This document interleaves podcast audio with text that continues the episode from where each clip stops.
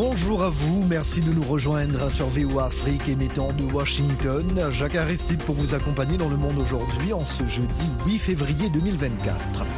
À la une de l'actualité ce matin, intensification des affrontements entre les rebelles du M23 et l'armée dans la région orientale de la RD Congo. L'Union européenne appelle le Sénégal à rétablir le calendrier de la présidentielle au moment où l'opposition veut créer un large front pour, dit-elle, faire reculer le chef de l'État Macky Sall. Un commandant d'un groupe pro-Iran tué dans une frappe américaine à Bagdad. Crainte pour Rafah, nouveau pour parler en vue d'une trêve dans la bande de Gaza.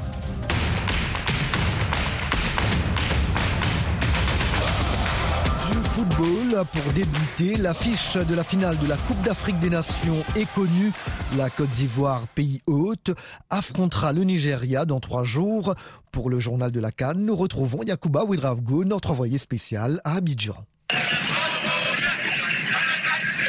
Bonjour à tous. Et oui, la miraculeuse Côte d'Ivoire s'est qualifiée hier pour la finale de sa Cannes en battant la République démocratique du Congo 1 à 0 au stade Alassane Ouattara de Bempé, ici à Abidjan. L'unique but a été signé Sébastien Haller. Analyse de cette demi-finale avec le sélectionneur par intérim de la Côte d'Ivoire, Emers Faye. Deux ou trois fois, ils ont réussi à trouver, derrière, les, derrière notre ligne des milieux la Kakuta. Donc ils, ont posé quand même quelques problèmes, mais dans l'ensemble, non, je pense que c'est pas, pas forcément, pas spécialement euh, la bataille du milieu qu'on a gagné. Je pense que collectivement, on a été, euh, assez, assez intéressant dans les périodes où on était bien, que ce soit au début ou après la 30e, on a, on a, quand même pas mal combiné sur les côtés pour mettre beaucoup de centres parce qu'on savait que c'était une équipe qui, qui, n'aimait pas forcément défendre sur des centres en allant vers leur but. Donc non, non, on a été solide aussi défensivement. Donc dans l'ensemble, je pense que c'était une victoire d'ensemble, pas juste une victoire de, de bataille de milieu de terrain. Emers Faye, sélectionneur par intérim de la Côte d'Ivoire. Les Ivoiriens reviennent ainsi de loin et qui avaient été presque éliminés après la phase de groupe avant de bénéficier d'une victoire marocaine pour arracher leur ticket pour la suite.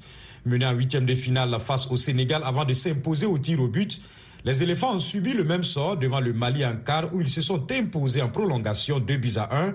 Cette fois-ci, face à la République démocratique du Congo en demi, ils ont pris les choses en main. Désormais, l'homme du match, Franck Caissier et ses coéquipiers visent le sacre final. Après, on a eu une chance. On a été repêché parmi les meilleurs troisièmes. Donc, euh, je crois qu'on n'avait plus rien à perdre. On avait tout à gagner. Donc, euh, c'est ce qui explique ce parcours-là. Après, tu sors le, le tenant du titre qui est le Sénégal en huitième de finale. Donc, euh, franchement, après le tenant du titre, la voie, elle est droite. Quoi. Franck Caissier, joueur ivoirien. Cet optimisme est partagé par les fans des éléphants. On dit qu'il ne faut pas mourir deux fois. Non, on peut, on peut, prendre la coupe là. On a déjà gagné. On est confiant. Ça n'a pas été facile, mais on ira jusqu'au bout. On est en demi-finale. Demi-finale, finale. On a gagné. On va croiser les Naïja. On a gagné contre Domolo. Hein. Maintenant, on va croiser Nadia là-bas, on va faire NBA. Le Nigeria nous doit quelque chose. Le Nigeria nous doit quelque chose. On doit se. Et dimanche, ça va chauffer.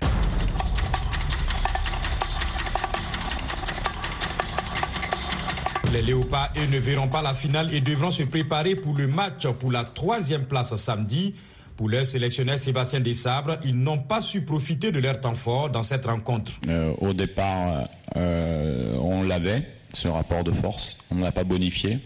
Ils l'ont eu à un moment donné en deuxième mi-temps, ce qui n'est pas forcément gênant euh, qu'ils soient sur un temps fort et nous sur un temps faible, puisqu'on a les éléments pour, pour pouvoir contrer.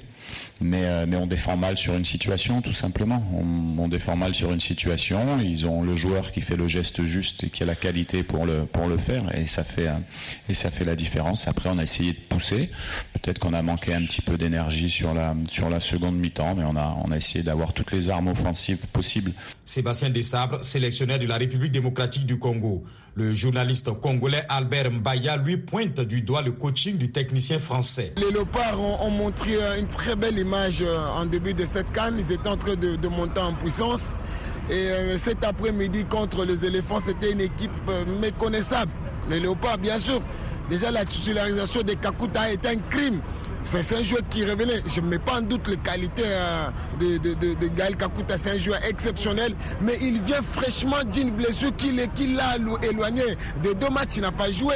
Les titulariser, c'est purement amateur. je, je n'ai jamais vu ça. un joueur, on le récupère petit à petit. On lui donne quelques minutes. Les titulariser a été amateur. Albert Mbaya, journaliste congolais. Les supporters des Léopards, eux, restent fair play. Ils ont fourni les efforts qu'il fallait. Mais seulement que comme c'est le football, c'est un jeu. Il fallait seulement qu'en sortant du, stade, qu'il ait une équipe qui gagne et l'autre qui perd. Donc même si on partait en prolongation, en, en 1-1 ou en 0-0, finalement on n'allait pas dormir ici. Il fallait forcément... Il fallait... La finale de cette CAN 2023 va donc opposer dimanche 11 février le pays hôte, la Côte d'Ivoire au Nigeria, qui est venu à bout de l'Afrique du Sud au tir au but après un score de 1 but partout à l'issue du temps réglementaire et des prolongations. Les deux s'étaient déjà rencontrés en phase de poule, un match remporté par les Super Eagles 1 à 0 sur penalty. Cette fois-ci, les Ivoiriens disent vouloir obtenir leur revanche. Yakuba Ouidraogo, Abidjan, pour VOA Afrique. C'était donc le journal de la Cannes. Merci bien Yakuba. Ailleurs dans l'actualité de ce jeudi matin, en République démocratique du Congo, les combats entre la rébellion du M23 et les forces gouvernementales se sont intensifiés hier dans le territoire de Massissi. Un bilan fait état de moins six morts. Mohamedou Oumfa. Selon des sources médicales et sécuritaires, au moins six personnes ont été tuées dans les bombardements de mercredi à Saké et tout au long de la journée, des milliers de personnes fuyant les combats sont arrivées à Goma à une vingtaine de kilomètres. Nous nous sommes réveillés ce matin sous le bruit des détonations. Nous nous sommes rendus compte que nous allions tous mourir et avons décidé de fuir, a déclaré un Congolais avec deux matelas sur la tête. Un responsable administratif a précisé que les affrontements s'intensifiaient dans les collines autour de Saké qui se vidaient de ses habitants. Mais administré fuient vers Goma, a-t-il indiqué. Le soir, les choses semblaient se calmer selon des habitants qui faisaient tout de même état des détonations qui n'avaient plus la même ampleur que celles de la journée. L'Institut congolais de recherche Ebouteli fustige ce qu'il appelle la détention arbitraire et le traitement inhumain et dégradant dont a été victime, selon lui, son directeur dans les locaux de l'ANR, l'Agence nationale des renseignements. Fred Bouma, également cadre du mouvement citoyen Lucha, avait été arrêté samedi à Kinshasa en même temps que plusieurs militants qui s'étaient rassemblés devant l'Assemblée nationale pour marquer les 600 jours d'occupation de la ville de Bunagana par les rebelles du M23. Les personnes interpellées avaient été libérées le lendemain, à l'exception de deux d'entre elles, Fred Boma et Bienvenu Matumo, une autre figure de la lucha. Les deux hommes ont finalement été relâchés dans la nuit de lundi à mardi. L'ANR n'a pas encore réagi à ces allégations. L'Union européenne exhorte le Sénégal à rétablir le calendrier initial de son élection présidentielle. L'UE, qui se dit très préoccupée, est d'avis que le report du scrutin au 15 décembre entache la longue tradition de démocratie du pays et ouvre une période de grande incertitude. Quant à l'opposition sénégalaise qui crie au coup d'État constitutionnel, elle appelle à un large front pour faire reculer le président Macky Sall. Michel Joseph sur les 20 retenus par le Conseil constitutionnel ont fait face à la presse hier à Dakar. Sheikh Tidiane représentant d'un des candidats, a dit qu'il appartient à ce collectif de procéder à une convergence de toutes les forces vives de la nation. Le Front va contacter toutes les forces pour la création d'une plateforme beaucoup plus large pour libérer notre pays des mains du président Macky Sall, a déclaré Détier Fall, un autre candidat. Les intervenants ont tour à tour appelé les candidats, les syndicats, les chefs religieux et coutumiers à s'associer à leur démarche. Ils ont affirmé maintenir le 25 février comme jour du scrutin et poursuivre leur campagne électorale dont le démarrage était prévu dimanche. Le collectif a aussi demandé aux organisations régionales et internationales de ne plus reconnaître le président Macky Sall comme chef de l'État au-delà du 2 avril, date officielle de la fin de son mandat avant que l'Assemblée nationale ne le prolonge jusqu'à la prise de fonction de son successeur. Ce report de la présidentielle a plongé le Sénégal dans l'une de ses pires crises depuis son indépendance en 1960. Également dans l'actualité, le Burkina, le Mali et le Niger affirment vouloir quitter la CDAO dès maintenant et non dans un an comme le stipulent les règles. Dilidico. Les trois pays ont annoncé le 28 janvier leur retrait de la CDAO et ont envoyé le lendemain une notification formelle à l'organisation. Le traité de mise en place de la CDAO dispose que les pays membres restent tenus par leurs obligations pendant une année après avoir notifié leur retrait, un délai auquel les trois pays ne comptent pas se plier. Le Mali n'est plus lié par les contraintes de délai mentionnées à l'article 91 du traité, affirme le ministère malien des Affaires étrangères dans une lettre à la CDAO. Au Burkina Faso, un courrier similaire du ministère des Affaires étrangères à la CDAO réitère la décision de retrait sans délai et son caractère irréversible. Même son de cloche du côté de Niamey. La CDAO doit tenir ce jeudi à Abuja une réunion ministérielle pour discuter de la situation politique et sécuritaire dans la région. Le chef de l'État brésilien, Luiz Ignacio Lula da Silva, se rendra la semaine prochaine en Égypte puis en Éthiopie pour donner un nouvel élan aux relations politiques et économiques de son pays avec le continent africain. Il s'agit du troisième voyage en Afrique depuis son retour au pouvoir en janvier 2023. À Addis Abeba, Lula sera notamment l'invité de l'Union africaine pour le sommet des chefs d'État et de gouvernement africains le 17 et le 18 février. Pour le président brésilien, il sera surtout question de la lutte contre la pauvreté, la préservation de l'environnement et la réforme de la gouvernance mondiale. VOA Afrique à Washington, vous êtes à l'écoute du monde aujourd'hui. Je vous le disais en titre, un haut commandant des brigades du Hezbollah, un groupe armé irakien pro-Iran, a été tué hier soir par une frappe américaine, ciblant son véhicule dans la capitale irakienne. Washington l'accuse d'être impliqué dans la planification des attaques contre ses soldats au Moyen-Orient. Eric Manirakidza. Abou Bakir al-Saadi, un haut commandant des brigades du Hezbollah, a été tué hier mercredi dans cette frappe américaine a annoncé le groupe dans un communiqué. Il était chargé du dossier militaire en Syrie, a indiqué un responsable de cette faction. Le commandement militaire américain pour le Moyen-Orient, CENTCOM, a confirmé la frappe, affirmant avoir visé un commandant des Kataeb Hezbollah, responsable d'attaques contre les forces américaines dans la région. Cette attaque a entraîné la mort de trois personnes, dont deux chefs des brigades du Hezbollah, et leur chef dans le quartier de Mashtal à Bagdad. En réaction à la mort du commandant Abu Bakr, le mouvement irakien Al-Nujaba, affilié à la résistance islamique, a promis une riposte ciblée, tandis que les tensions persistent entre les États-Unis et les groupes pro-iraniens en Irak et en Syrie. Les craintes s'accentuent sur le sort de plus d'un million de Palestiniens coincés à Rafah, ville à la pointe sud de Gaza, où Israël se prépare à mener une offensive, alors qu'un nouveau round de pourparlers s'ouvre ce jeudi au Caire pour une trêve. Le chef de la diplomatie américaine, Anthony Blinken, boucle sa tournée au Moyen-Orient aujourd'hui par un entretien avec le chef de l'opposition israélienne, Yair Lapid, après des discussions séparées hier avec le premier ministre Benjamin Netanyahou et le président de l'autorité palestinienne, Mahmoud Abbas.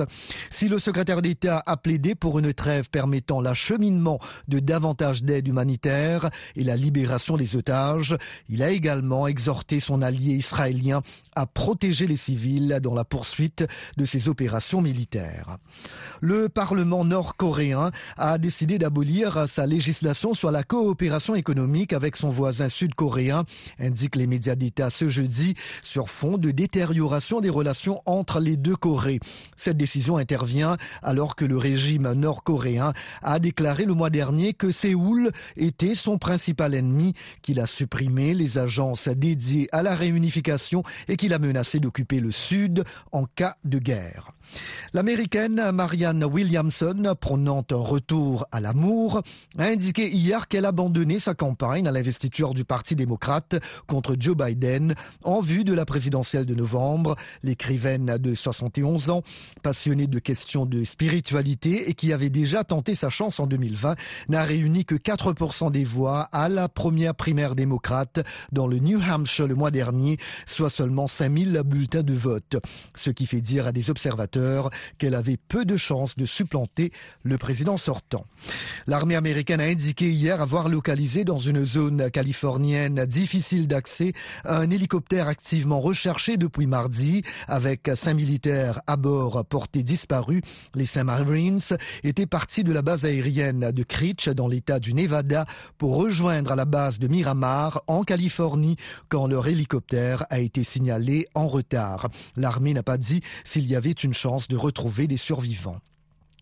Les autorités américaines ont inculpé cette semaine un citoyen sino-américain et deux Iraniens pour tentative d'exportation de technologies sensibles vers la Chine et l'Iran, a indiqué hier le ministère de la Justice. Les inculpations dans deux affaires distinctes ont été émises sur les deux côtés euh, opposés du pays, en Californie et dans l'État de New York.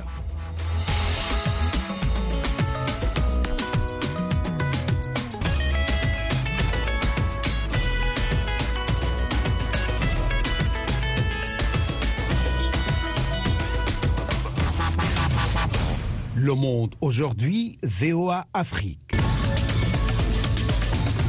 Un grand merci de votre fidélité à VOA Afrique. Vous écoutez Le Monde aujourd'hui. Jacques Aristide toujours au micro. Il est l'heure maintenant de vous proposer la tranche magazine. Retour en République démocratique du Congo, les combats entre les rebelles du M23 et l'armée se sont intensifiés dans le Massissi autour de Saké, cité considérée comme stratégique sur la route de Goma, le chef-lieu du Nord Kivu. Face au risque de déflagration régionale, l'ONU appelle à une reprise urgente des efforts diplomatiques pour régler le conflit. Tout au long de la journée d'hier, des milliers d'habitants fuyant les affrontements meurtriers sont arrivés à Goma, d'où notre correspondant Zanem Neti Zaidi nous a envoyé ce reportage. Des centaines de personnes avec tous leurs biens sur les dos ou sur la tête affluent depuis mercredi matin sur la route Goma-Saké. Ces personnes fuient la cité des Saké à 27 km à l'ouest de Goma où les combats entre l'armée congolaise et les rebelles du M23 s'intensifient. Eric Touissabé s'est enfoui à moto avec ses quatre enfants, leur objectif étant de rejoindre Goma, espérant être à l'abri des bombardements qui minent la cité des Saké. Je peux dire au gouvernement d'être clair sur cette situation. Il y a une carte qui se joue. Il vaut mieux faire la lumière sur la situation au lieu de laisser nos jeunes mourir au front, qu'ils nous disent ce qui ne marchait pas. Les centaines de déplacés qui affluent à Goma, espérant se mettre à l'abri du danger, semblent se jeter dans la gueule du loup. Trois explosions de bombes ont été signalées dans l'ouest de Goma, causant des dégâts matériels et humains, une situation qui suscite la peur à Goma. Kavira Daliv a été témoin d'une explosion. Je n'ai pas pu aller voir les blessés. J'ai eu très peur et je ne pouvais pas me déplacer car l'explosion a eu lieu à quelques mètres de ma maison. Le centre de santé Mugunga 3 a été endommagé par une explosion qui n'a heureusement pas fait de victimes humaines. Étienne Habamugisha, infirmier traitant, demande les autorités à redoubler d'efforts dans la recherche de la paix. Si la situation continue ainsi, nous risquons de ne plus travailler car personne ne viendra se faire soigner à l'hôpital des peurs d'être tué par les bombes. La peur s'installe et les patients ne veulent plus être hospitalisés. Lundi dernier, le ministre de la Défense Jean-Pierre Bemba a annoncé que les autorités feront tout pour que Goma ne tombe pas entre les mains des rebelles du M23, mais les combats intenses se poursuivent sur les collines surplombant Saké. Sanem Netizaïdi pour VOA Afrique, Goma. VOA Afrique, votre rendez-vous quotidien à Goma sur 96.2 FM. Au Mali, depuis plus de quatre mois, Bamako vit au rythme des coupures de courant inédites et intempestives, entraînant l'arrêt de nombre d'activités. Les enquêtes ouvertes et les emprisonnements n'ont jusque-là pas permis de trouver une solution aux grandes dames des Maliens. Reportage de Mohamed Danyoko, correspondant de VOA Afrique dans la capitale malienne. Se promener de quartier en quartier pour trouver ou recharger son téléphone ou son ordinateur est devenu le quotidien de nombreux Bamakois depuis plusieurs mois. L'emprisonnement d'anciens ministres et de cadres de la Société Énergie du Mali à la mi-janvier ne semble pas être la solution. Badou Koba, journaliste. L'État doit chercher à résoudre les problèmes au lieu de les déplacer. Les arrestations, de mon point de vue, c'est une bonne chose. Il s'agit de détournement de carburant et autres, c'est une réalité. Mais de l'autre côté, c'est le, problème technique et c'est les populations qui en pâtissent. les petites et moyennes entreprises sont en train d'arrêter. Imaginez ceux qui vendent les poissons de mer qui viennent du Sénégal, de la Côte d'Ivoire. Mais ils n'en peuvent plus. Beaucoup ont mis les clés sous les paillots. Au-delà de ça, ceux qui vendent les poulets de chair, les boutiquiers qui vendent les, cahiers et autres. Au niveau de nos hôpitaux, ça ne va pas. A beaucoup de qui sont en train de mourir faute d'électricité. Les soudains ne travaillent plus. Et les boulangers, n'en parlons pas. Les tailleurs passent toute la journée en train de dormir. Donc il y a une paralysie générale. Il, va falloir trouver une solution à cela. Parce que ça, c'est une bombe à retardement comme ça. Sans électricité et avec la saison chaude qui pointe, le ramadan qui débute dans un mois risque d'être compliqué, surtout pour les personnes âgées. Docteur Abdoulaye Sanogo, médecin. Si euh, il n'y a pas d'électricité, plus la chaleur, ça ne fait qu'aggraver la, chaleur. Donc toujours il faut avoir de, l'alternative, en tout cas pour euh, répondre à ça. Hein. Voilà, on doit avoir d'autres moyens pour en tout cas essayer de se mettre à l'abri de cette euh, chaleur. Comme l'électricité n'est pas en tout cas permanente, on n'en a pas suffisamment, mais est-ce qu'on va rester dans la chaleur? On doit avoir des moyens pour en tout cas se protéger contre la chaleur.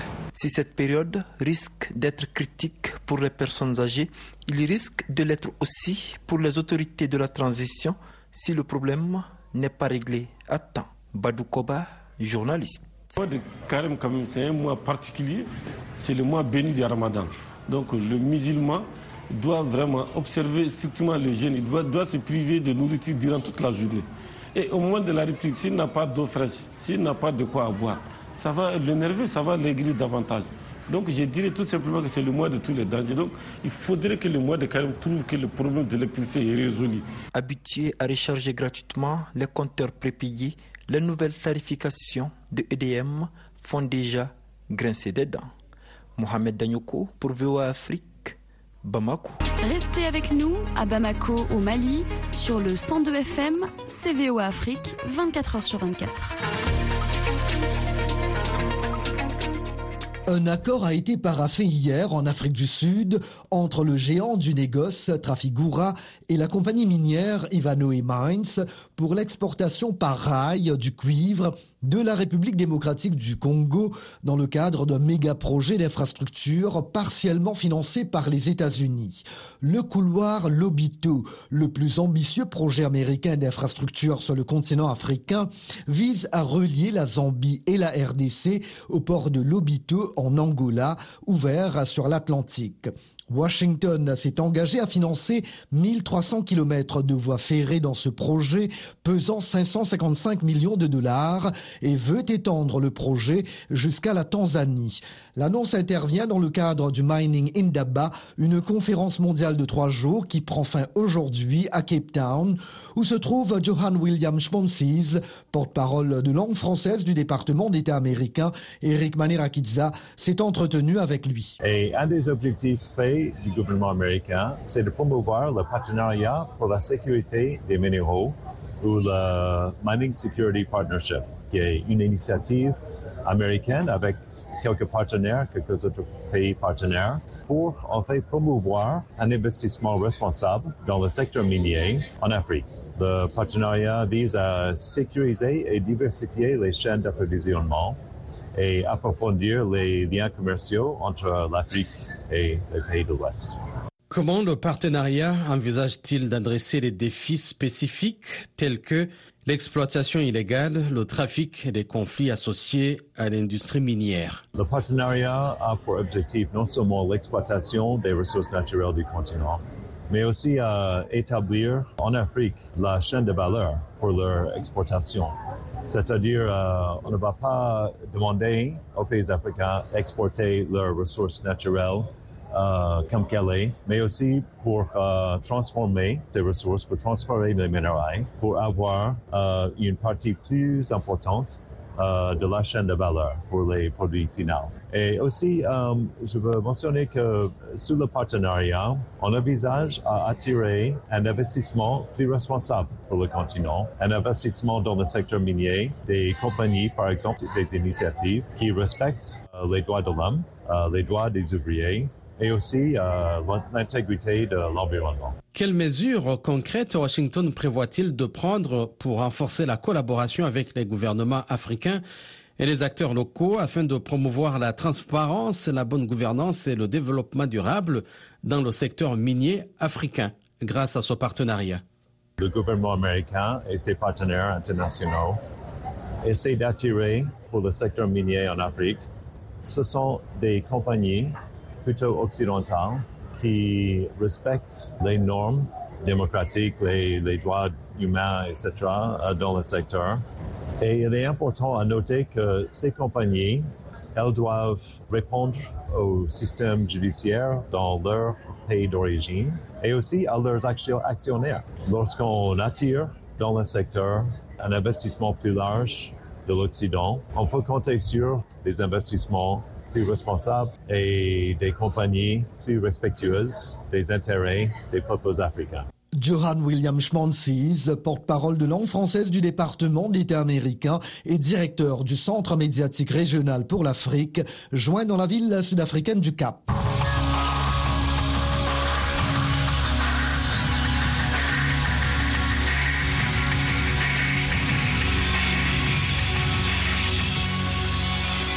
Un nouveau sondage indique que les Américains sont préoccupés par la gestion de l'économie par le président démocrate Joe Biden, malgré les annonces répétées de son administration faisant état de chiffres économiques positifs. Nathalie Barge relate un compte-rendu d'Anita Powell, correspondante de la VOA à la Maison-Blanche. Selon l'administration Biden, l'économie américaine est en plein essor. La vice-présidente Kamala Harris en campagne électorale en Caroline du Sud. Over the past three years, President Biden and I have lowered costs. Au cours des trois dernières années, le président Biden et moi avons réduit les coûts, créé des opportunités et bâti une économie qui fonctionne pour les travailleurs. Nous avons créé 14,5 millions d'emplois et augmenté les salaires de dizaines de millions d'Américains. La confiance des consommateurs est en hausse et leurs dépenses de consommation ont atteint un niveau record. Et même si nous avons encore du travail à faire, soyons clairs, l'économie américaine continue d'être la plus forte au monde. Jérôme Powell, président de la Réserve fédérale américaine, est également optimiste. Nous avons l'impression que l'inflation diminue. La croissance a été forte. Le marché du travail est solide. Ce que nous essayons de faire, c'est d'identifier une position confortable de l'inflation en la ramenant à 2% afin que nous puissions revenir sur sa limitation. Toutefois, un nouveau sondage du cabinet de recherche Ipsos montre qu'une minorité d'Américains approuvent la politique économique de Joe Biden. Cliff Young, président des affaires publiques d'Ipsos. Biden uh, is entering into 2024. Biden aborde 2024 dans une position affaiblie. Nous l'avons à ce stade avec un taux d'appréciation de 38%. Et c'est important car, d'après notre expérience, un président en exercice avec un taux de plus de 40% a plus de chances de remporter les élections. Comme la plupart des consommateurs, les partisans de Joe Biden reconnaissent subir l'inflation de plein fouet. Sandra Trower, lors du vote de la primaire démocrate en Caroline du Sud. Les prix des produits d'épicerie sont élevés, plus élevés que ce que nous avons vu pendant un certain temps. L'essence aussi, mais ce qui m'encourage, c'est que les taux d'intérêt hypothécaires commencent à baisser. De son côté, le challenger de Joe Biden, l'ancien président Donald Trump, vante son sens de l'économie auprès des électeurs, tout en faisant face à quatre affaires pénales et à un jugement civil pour fraude commerciale présumée. Et voilà, le monde aujourd'hui, édition matinale du jeudi 8 février 2024, prend fin ici. La mise en onde a été assurée par Michel Joseph. Merci, chers amis fidèles de la VOA, de nous avoir accueillis chez vous ce matin. Jacques depuis la capitale américaine. Je vous souhaite une très belle journée, s'il vous plaît. Prenez bien soin de vous et des autres aussi. À très bientôt. Au revoir.